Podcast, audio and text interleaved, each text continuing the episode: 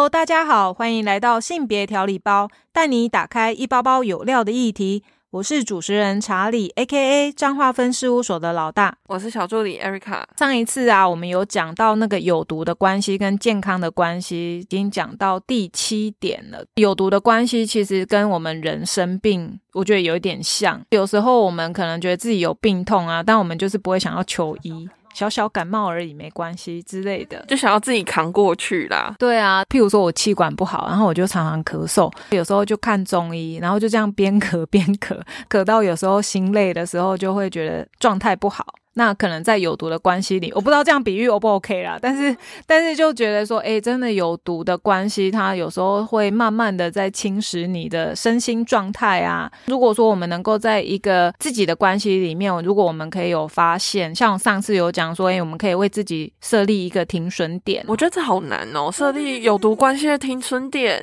你就没有自觉？你怎么会设立停损点？应该是哦，都会有感觉，只是我们都会觉得说我们不愿意去面对，然后我们觉得对方会在改变。等一下，我们可以再来说说看。接下来，我们就来延续我们上一次讲的。有毒的关系跟健康的关系啊，我上次有讲说，其实我这是看一个网络文章说来的嘛，他有讲一些情感面啊、亲密关系啊，还有一些等等相关的议题，然后我觉得不错，所以跟大家一个小小的分享。那有毒的关系跟健康的关系，它有第八点不一样的地方。放手并不是不好，而是放手其实是给彼此一个机会，可以找到更合适的人。如果我们愿意放手的时候，它是一种另类的自我成熟的起点。但是放手这件事情就很难啊，因为他就是很沉浸在于有毒的关系里面，他可能不认为自己能够做到放手这件事情啊。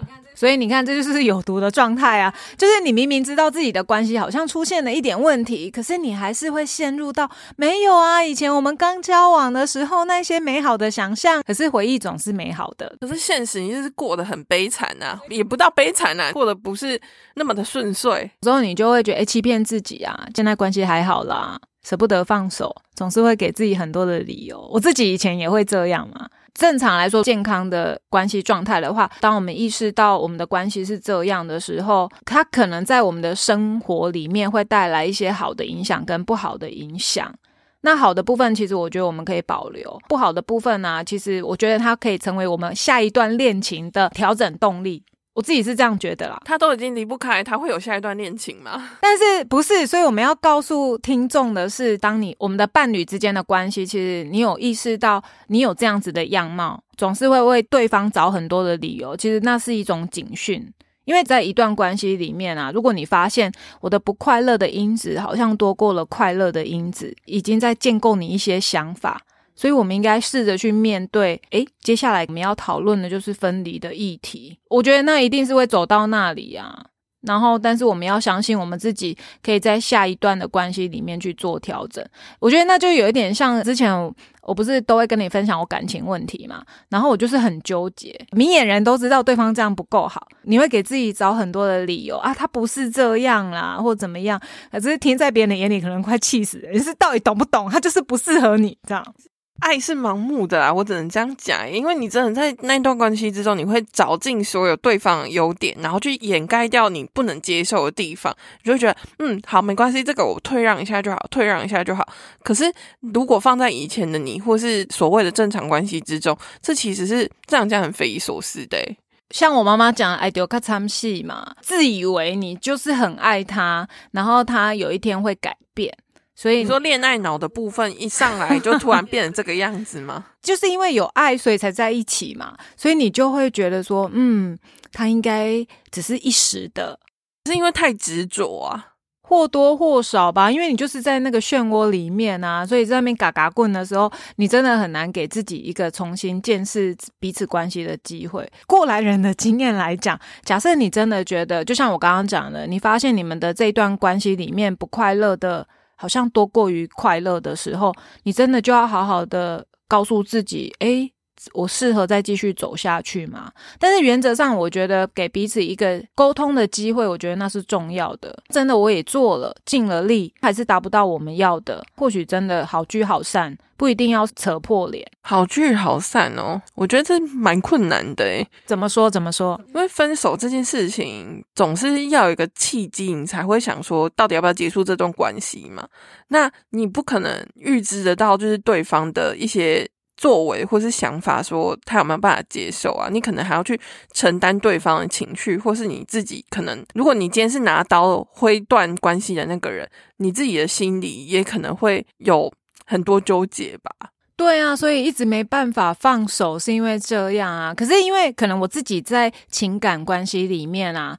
当然，绝大多数是我把人家 KO 掉比较多。可是要做 KO 这件事情的时候，我觉得我内心一定有很多的想法，曾经可能会思绪很多。诶，到底为什么我一直告诉你这个地方不 OK，可是你却不愿意去做调整？可是因为还是很爱嘛，对我来说，我觉得那是可以并进的啦。就是说我还是可以很爱他，但是我还是很纠结。最后我觉得该尝试的努力我都做过了。那如果他还是义无反顾，那或许真的放手，我觉得那是一个。不错的方法，在我的关系里面啊，常常分手以后还会是朋友，几率其实蛮高的。只能说我当下我真的是看清楚彼此不适合，但是不适合是不适合做情侣，但是可不可以是朋友？我觉得没有不行哎，这就回归到我们之前讲的，就是分手后可不可以是朋友这个议题。应该说你们分手的原因没有闹到很大，或是很不舒服吧？像分手能不能做朋友？如果我觉得牵扯到一些有小三介入。或者那就不会是朋友。对啊，没有，但也不一定。或者是说，如果有借钱哦，借钱不行。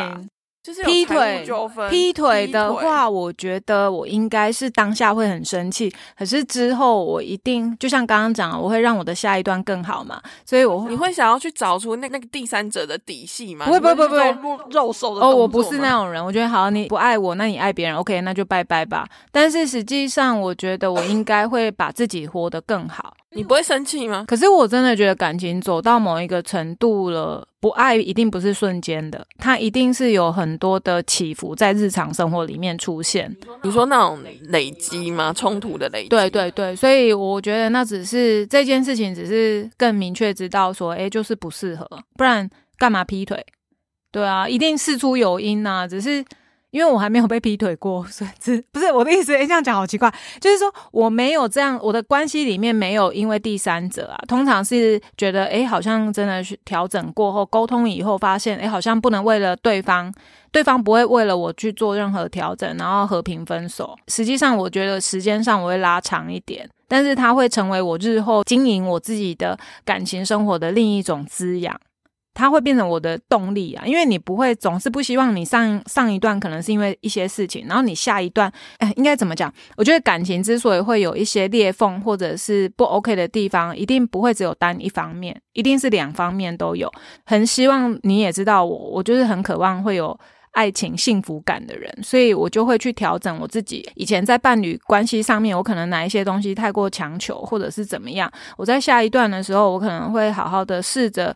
比较好好的去做沟通，而不是像以前年轻的时候，可能就是暴跳如雷啊，然后要别人来顺应我。我觉得这部分，我觉得我调整蛮大的。所以当我在跟我的之前的伴侣在讲这件事情的时候，他就会讲说：“哦，我觉得你变很多，你是从女王退位了，是不是？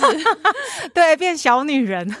就是以前呢，我也曾经呢，我都觉得说，为什么要男生来帮你拿包包？可能女权主义吧，我不知道。但是我只是觉得自己的东西自己拿。所以当有男生愿意要帮我拿包包的时候，我还会一副说：你为什么要帮我拿？我可以自己拿。”可是我现在学习的是，因为男生总是想要有 gentle 的，给对方一个自己很绅士的感觉嘛，所以我就会试着就是会给对方拿。但是有时候，你如果你的伴侣遇到是一个直男型的，开口才有这个，我也在学习。因为你如果以前我的差距说你不用帮我拿到后来我可能就说哦我好重哦，你可可你可不可以帮助我？怎么突然有撒娇技能出现？什么意思？怎么讲？哎，运用得宜耶，让你感情升温。我自己的体悟是这样啊，但是我还是一样，内在的自我还是非常的独立干练。只是说，我觉得我会适时的在伴侣之间的关系，我会尽可能的调整自己，不要太多的阳刚。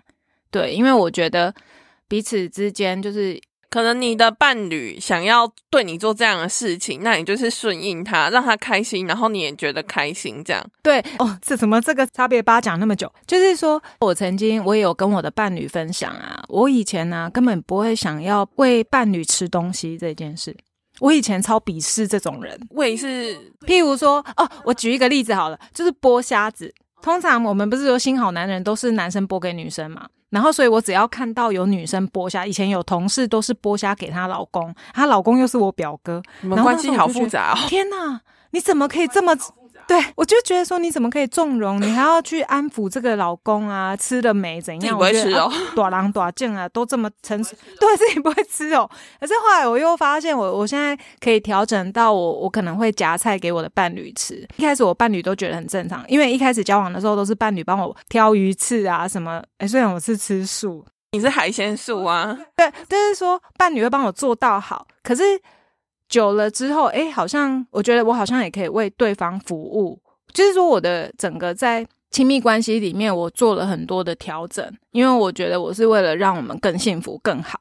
所以我会适度的去做一些以前我不做的事。各位听众朋友，如果你觉得你的关系开始没有那么快乐的时候，或许你真的好好的检视是不是哪一个地方出了问题，然后你们再去做沟通，试着去沟通看看。可是这就会让我想到、欸，不是有些人在就是关系的结尾，他就会跟他的伴侣讲说：“哎、我觉得你变了，你已经不是我一开始认识的你了。”然后以此来怎么讲情绪勒索说，你以前都可以，为什么你现在不行？我也会这样跟我的伴侣讲，然后就会被打枪说人是会变的，你不知道吗？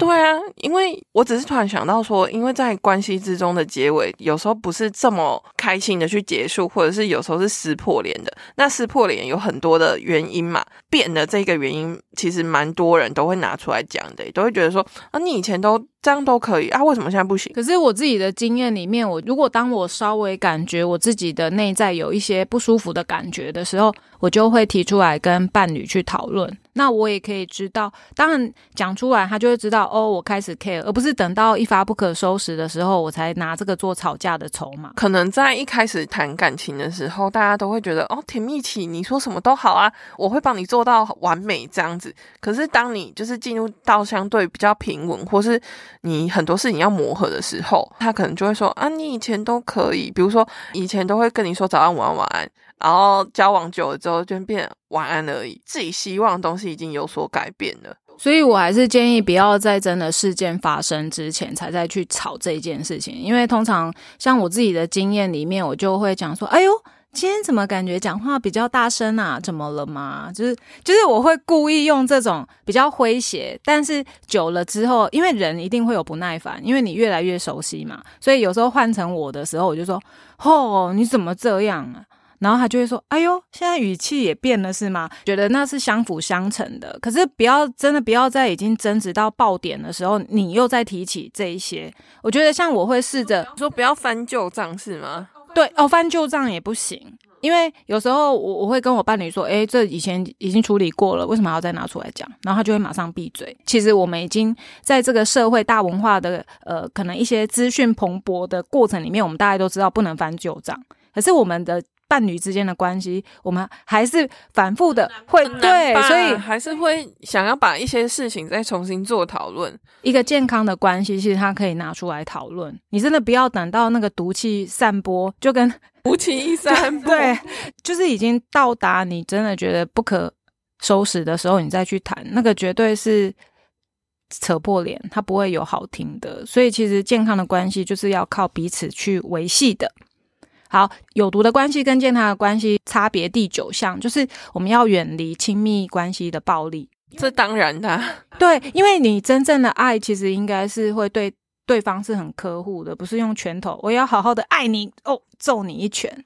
嗯，这只是突然让我想到情侣之间的小打小闹，到最后真的是演变出冲突，然后会有一些纷争出现吧。因为我记得，就是我之前我某个朋友，他跟他的伴侣，他们之前就是甜蜜期的时候，也会就可能打个小拳什么之类的，小拳小小拳，就是可能会用咬啊，嗯打小就咬对方的身体，或者是说揍对方，痛然后来欸表示亲密感，我不知道为什么。当他们越爱你，让你对，当他们就是到后期，你这样是在家暴我，因为他们是同居的状况，然后他就会觉得说，哦，呃，你都在伤害我。就以前的甜蜜不见的时候，就变成是暴力对待的状况。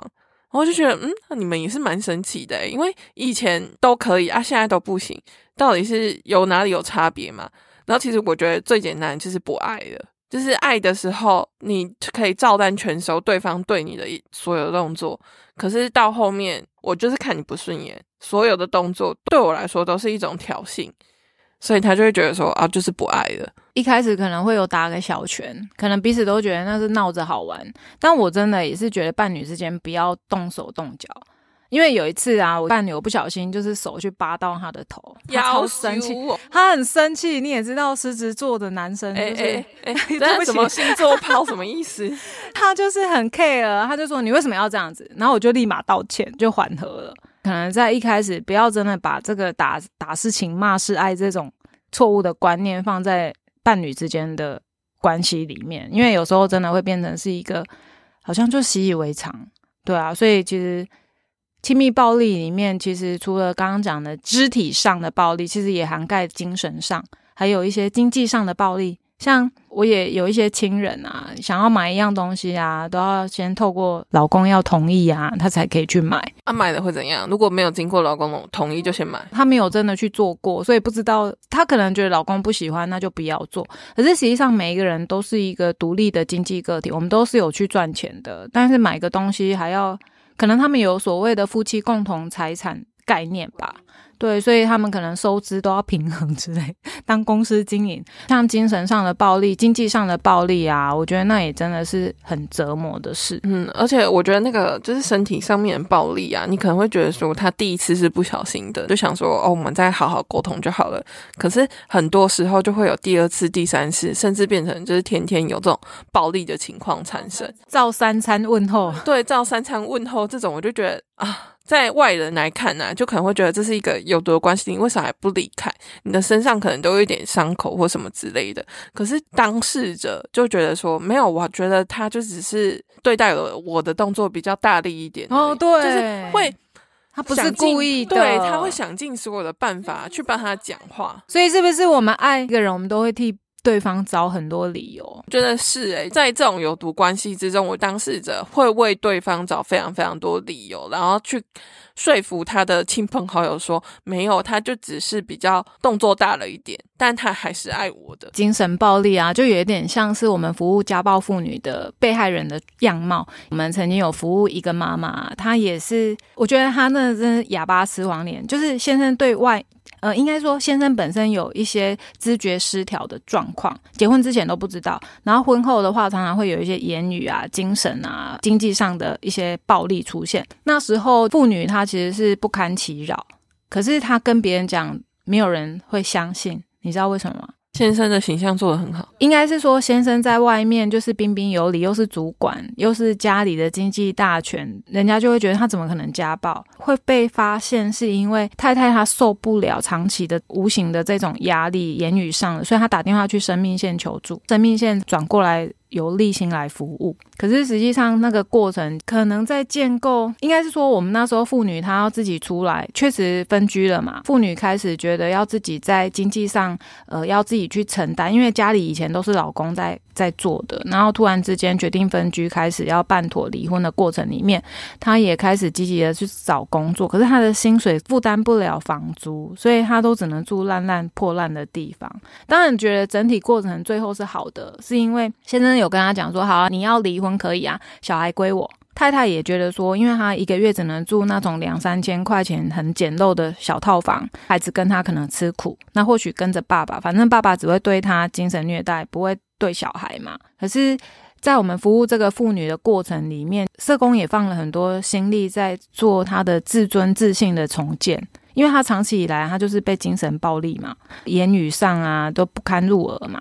所以他其实对于自我的价值是很低迷的，所以常常可能遇到事情，他就会觉得自己不够好，才会变成这样。在服务好几年之后，他也开始知道要先对自己好，觉得整个过程是好的。应该是说，遇到家暴问题，一个好的健康的关系啊，你要能够重视自己的身体自主权。当你觉得不舒服，那就是一个不允许的。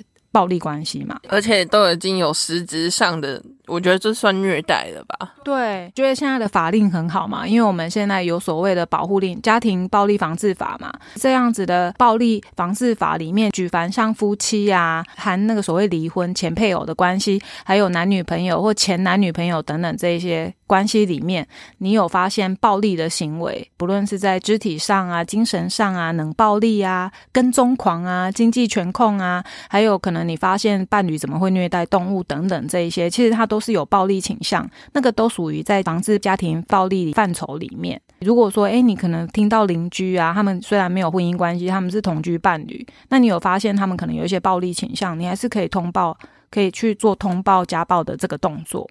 突然严肃起来了，看起来是政令宣导，可是实际上它跟我们的生活是息息相关的。爱情里面它可能有美好的一面，那确实也有丑陋的一面。对，只是我们可能有时候真的会用很多啊，反正他会改啊，或怎么样去做一些平衡，鸵鸟心态吧，都觉得这一段恋情没有自己想象中的不堪，会还是会编织美好幻想给自己。没错。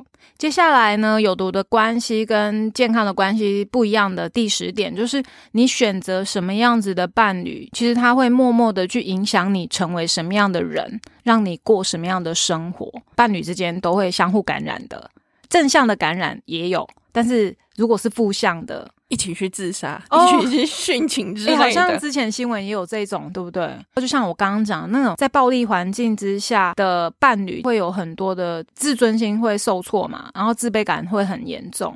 久了以后，你就会觉得自己可能真的就是这样。尤其像我们之前常常会说一些精神暴力，言语上就是“哎，你不够好啊，怎么样”之类，导致我们渐渐的会被我们的伴侣这些负面的去影响。我自己在判定我自己的价值上面，确实可能不够好的状态。这就是 PUA 啊，透过言语或是行为上的不断的 PUA 你，然后让你觉得说自己就是不够好。如果自己离开这个人之后，找不到所谓的幸福，你明明知道说自己没有他讲的那么不好，可是因为他是你算是最亲密的人嘛，亲密人每天这样跟你洗脑，那你就会觉得说，对，都是我不够好，都是我没有做到。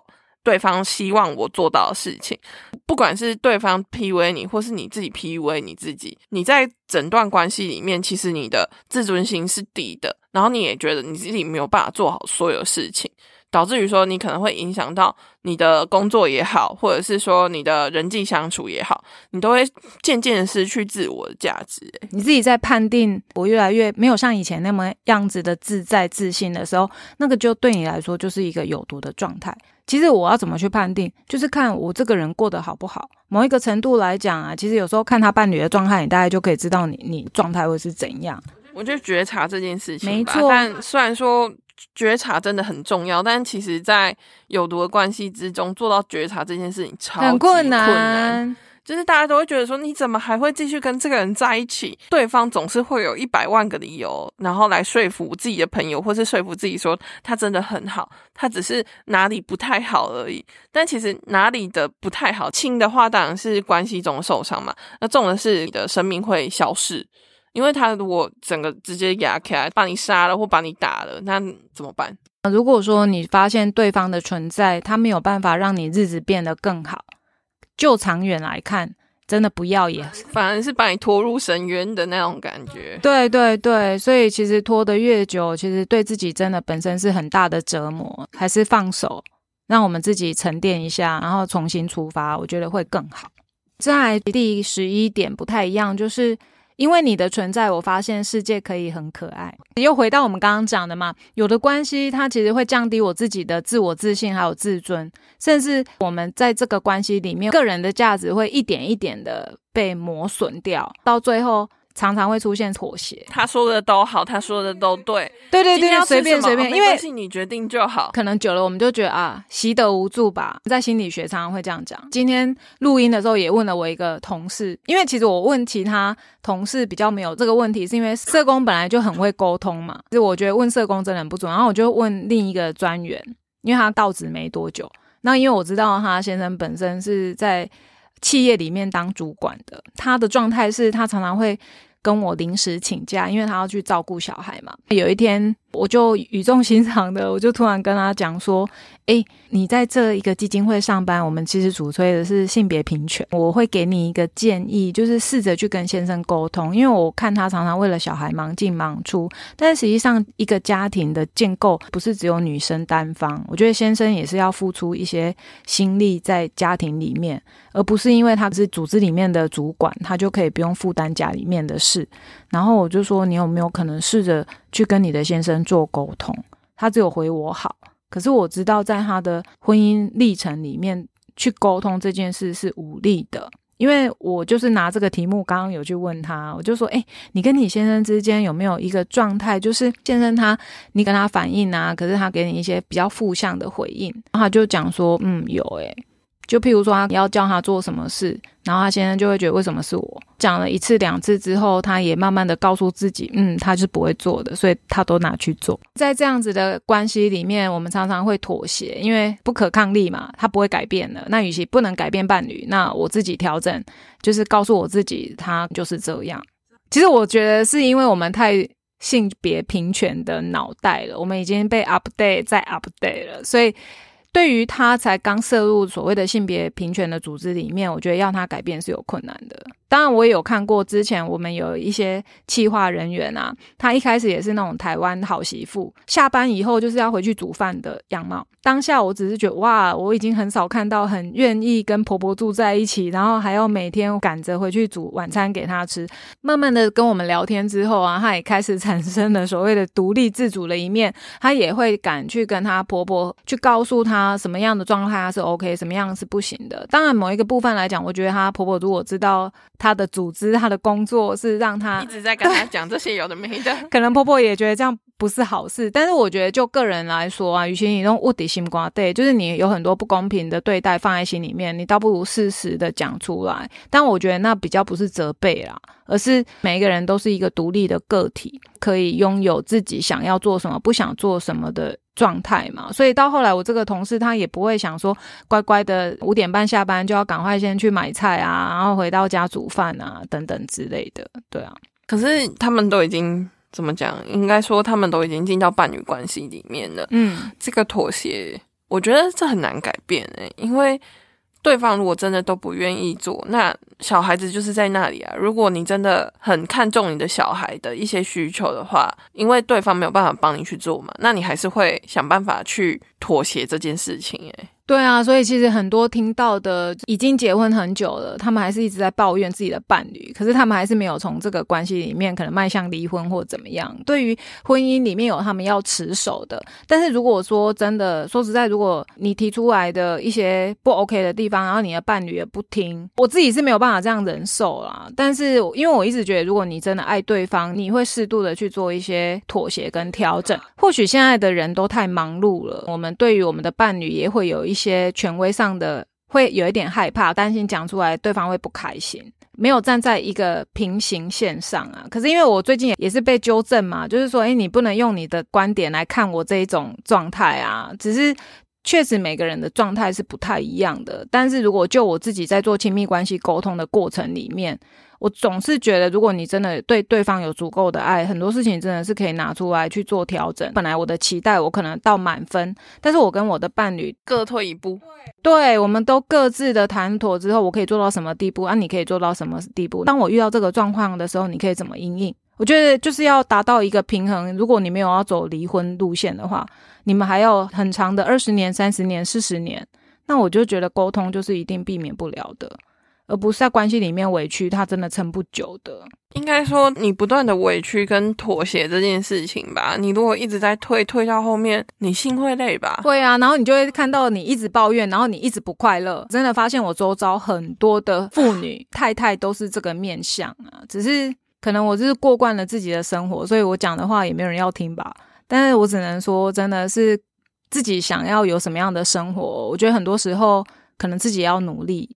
好想要呼吁，有没有男性听众来给我们男性视角的部分，可以跟我们谈一谈，就是关于关系中你都怎么去处理这件事情哦？对啊，因为其实很多的议题都可以去讨论。男性可能要背负这个社会传统文化对于家的概念，男生薪水比较高，他要负担的什么？那男生也有很多百般的不愿意，但是从小到大他就是这样被教育。所以他只能这么做，他也有可能很多的男性的干骨谈，是我们身为女性的人不是那么清楚的，觉得一定要适度的沟通，或者是我们也可以给彼此一个礼拜，可能某一天晚上边喝酒啊边聊天啊，这是我目前我觉得这件事情对我来说是很棒的一件事情，就可以透过聊天。我其实有时候不喜欢把时间花在划手机，当两个人在一起，我们就正视彼此。那我觉得。常常我最常讲的说，我们来聊天吧。对啊，虽然不知道要聊什么，但至少把注意力从手机里面转移啊。对，但我觉得我我的伴侣好像听得懂，所以他就会，我们也可以去忍受那一个很安静的时刻。当我们知道这个时间就是给彼此的，但这都是需要很多的经营吧，因为每一个人成长过程里面都没有这样子的经验。但我们可以去营造属于你跟我之间的关系的经营的方式，我觉得那真的是需要彼此有一个共识的。好哦，接下来第十二个啊，就是世界会带来无数个大大小小的伤害，但别怕，有我在，安心说出你的创伤与脆弱吧。其实跟我这个意思，我觉得这个这个作者他在写的，我自己去联想的是，现在很多的男性啊，他们在表达情绪上面是有困难的。不是现在吧？我觉得从就是一直以来传统社会的价值观，男人有泪不轻弹，我觉得这个影响到好多。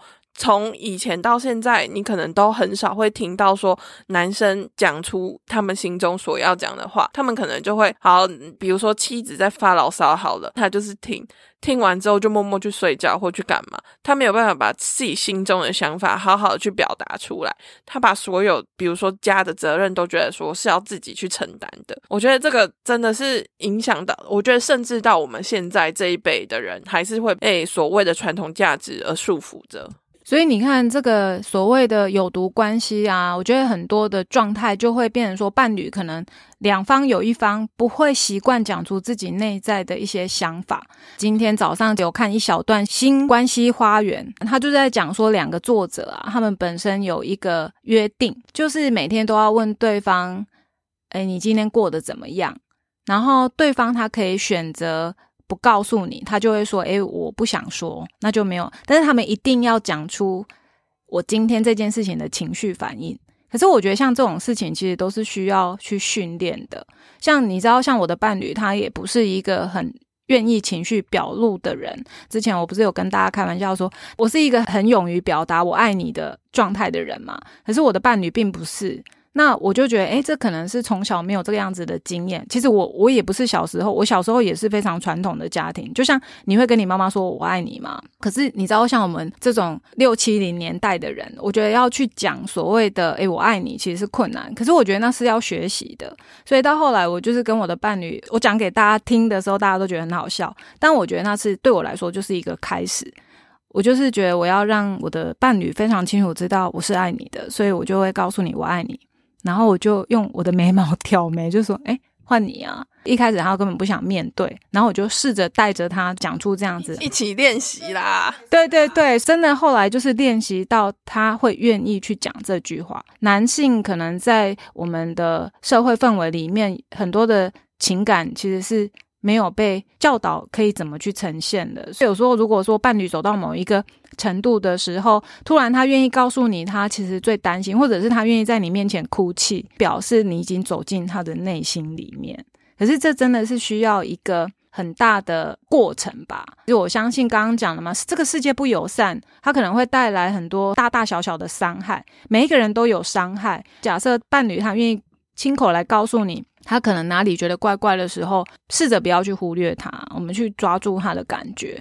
可是实际上有很多的可能老夫老妻，或者是已经交往很久的伴侣之间的关系，他们会选择啊，我这不已经讲过很多次，我不想回应。就有一点像是我刚刚忽略就有点像我刚刚我同事的那个状态啊，他就是觉得我我会讲啊，可是他就说我就是办不到啊。久了之后，就是他没有去正视这个问题。失望吧，失望到后来就不想沟通，会觉得啊，反正你也没有办法改变，那就我做对对对对，所以我可能要好好关心一下我这个同事。一个健康的状态，你就会是好的伴侣，会陪在你的面前，然后一起跟你细细的回顾你曾经过往那一些创伤。尽管你说出来，你也不用怕对方会笑你。所以我们在对方所呈现的那种痛苦不堪啊，都会能够被接住，因为就是伴侣会这样安抚你啊，持续倾听你，然后陪着你一起走完下去。所以。好的健康的关系，其实就是彼此成为彼此的朋友啊。接下来第十三点，好的亲密关系，它会重塑我们对爱的信念，还有它会改变我们对这个世界还有对人的看法，会有一些调整。我觉得可能用在我自己跟我伴侣还蛮实用的，因为一个人啊，他常常在一个受挫然后不被爱的状态里面，当他所面对的伴侣是一个充满爱、对于未来充满期许的时候，其实一开始一定会有磨合。可是慢慢的去看，其实你好像从头到尾都是一个充满希望的人的时候，我觉得那个希望感会彼此的影响，你的正能量会影响给你的伴侣，你的负能量一样会影响你的伴侣。所以一个好的关系，它其实真的是能够在状态里面会彼此帮补，会有一个正向的影响。或许以前真的对爱啊不可能啊，我曾经就被我的伴侣说，这世界上不会有所谓的爱，因为爱不会是无怨无悔的，因为你不会为了一个人去赴死。某一部分，我觉得我也被他说服，我觉得嗯，好像对呢。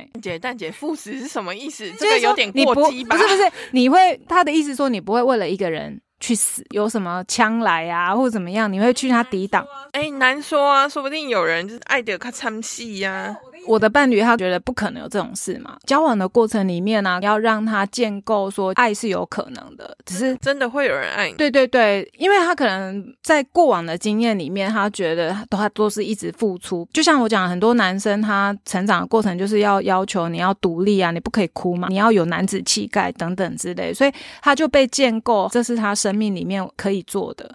那怎么样叫爱？可能对他是遥远的。可是对于我们这一种爱意满满的人，我们就会想要投入，让他对于这个世界有不一样的新的气象跟改变。在这个部分，他是会改变我们对世界还有对人的看法。那虽然我可能在爱的部分可以帮补，可是实际上在人性的部分啊，他可能看了很多人世间很丑恶的。那我从小就是在温到底是有多 没有我只是举例举例就是譬如说，对于人性啊，对于人有一些事情，常常会很愤慨啊，怎么可以这样？可是对我的伴侣来讲，这就是人啊，有什么好很生气的？因为人就是会这样听。起来就是互补啊，就是对对对你很冲，然后他很冷静，这样。对哦，当然，好的关系它就能够让彼此都在一个互相学习的状态，所以我就觉得，哎，好，那我尽可能让自己在情绪上多一点的平稳，尽可能的去请。我常常讲说，哎，我们的世界不一样，他就说我们都在同一个世界，哪里不一样？这是他最常讲的。应该说经历跟心境不一样吧？对对对，一个健康的关系，你会很清楚的明白，即使生命里面有很多的悲欢呐、就是不太一样，但他们总是始终交错在一起。你一定要让自己相信，这个生命还有很多很美好的地方，值得我们去探索跟摸宝的。一个好的关系，它会让你对你的生活跟这个世界会产生一个很积极正念的信念。我自己是这样经历啊。再来就是最后一个差别啊，这个部分我自己是不知道，因为我们之前有讲过，他讲的第十四个的差别就是细水长流的关系练习。那我看到它里面的文字啊，他讲说最美的爱情三观合适又能够吻合的。可是实际上，我觉得三观，我开始觉得，我本来是要问你啊，你觉得所谓的三观，就是包括了人生观啊、世界观跟价值观嘛？可是我觉得在一起一定要这三观都很 match 吗？每一个人都有自己共同不一样的属性。我觉得这很难呢。如果你真的找到这样子的人话，那可以说得上是完美的关系。但基本上每一个人的个性不同，每一个人生长的背景不同，你想要的方式一定会有所不同。世界上不可能有百分之百跟你一样的人啊，或者是说百分之百合你胃口的人。每一个人可能就像拼图一样，有凹有凸。你要怎么去找到另外一个跟你凹凸完全一致的人，又或者是说完全跟你长得一模一样的人？我觉得这是不可能的事情。诶，在有毒的关系跟健康的关系之中，你要说说我的关系非常非常健康，非常的正向，但其实其他人看来，我觉得你的关系是不健康的。那你要怎么讲？嗯，每一段关系回归到自己来说好了，因为有一些他能够接受的点，你不一定能接受，所以你要怎么去判定说这个关系到底健不健康？当然。有很大的判定的因素，就是在于说你有没有伤害到身体或是精神，很能直接一秒判别说你跟这个人在一起之后，你的生活变得更好或是更糟，你是在一个有毒的关系之中。但如果你是在一个你自己认为很健康的关系，别人看起来也很健康的关系，那你要怎么去说你的三观合不合？因为说不定你们还是会有一些金钱观上概念的不同啊。你们很爱彼此，你们也觉得说彼此的价值观很相同，但是在花钱这件事情上面有不同，那你要说它就是一个不健康的关系吗？其实也不能这样讲。嗯，对他把三观合不合放在最后一个最圆满的状态，其实自己是觉得有一些疑问啊。但是我确实觉得，就像你刚刚讲的嘛，假设金钱观不合，可是那也只是小小的磨合，因为应该是说两个人在一起磨合或多或少而已，只是说三观。应该说你要把它调整到一致的。不太可能吧？这样我也不要。没有金钱观的部分，你可能要去调整啊！不，不可能伴侣是一个大手大脚花钱的。对，你是一个吹毛求疵，你连一张卫生纸都要 care 的人，然后你跟一个随便花钱的人在一起，你们一定会有很多很多的考虑跟考量吧？可能在初期你就觉得不适合啦。对啊，然后呢就会分手啊！我觉得这其实是一个，如果你我这样讲好吗？我觉得如果你脑袋还清醒的话，可能在。一开始对于这段关系，我觉得你会有所考量，然后甚至于是说，你们在暧昧的期间，其实从约会这件事情，应该就看得出来说，这个人到底跟你合不合适。那你走到相对说交往关系的时候，前三个月可能是甜蜜期嘛，但甜蜜期过后，你的多巴胺衰退之后，进入到一个相对比较磨合期，甚至是平稳期的时候，你再去看你们这段关系到底适不适合继续走下去啊？你就可以去检视说，诶，他的行为到底是透过沟通你们可以去解决的，或是说永远都是你在妥协的？那你再去判断说你的关系到底是不是健康的？到那时候好好的去思考会比较好。对啊，不知道我们这一次分成两集来说的有毒的关系跟健康的关系，各位听众有什么样的人生经验，也都欢迎你们可以来跟我们做一些分享哦。因为我们的分享只是我们生命里面的体悟，每一个人的经验都不太。一样，邀请你，如果可以的话，欢迎私讯给我们，让我们知道有不一样的想法。记得订阅我们的节目，留下五星好评，支持我们继续发展节目。性别调理包需要你的支持与鼓励，请继续锁定下一包，给你精彩的内容。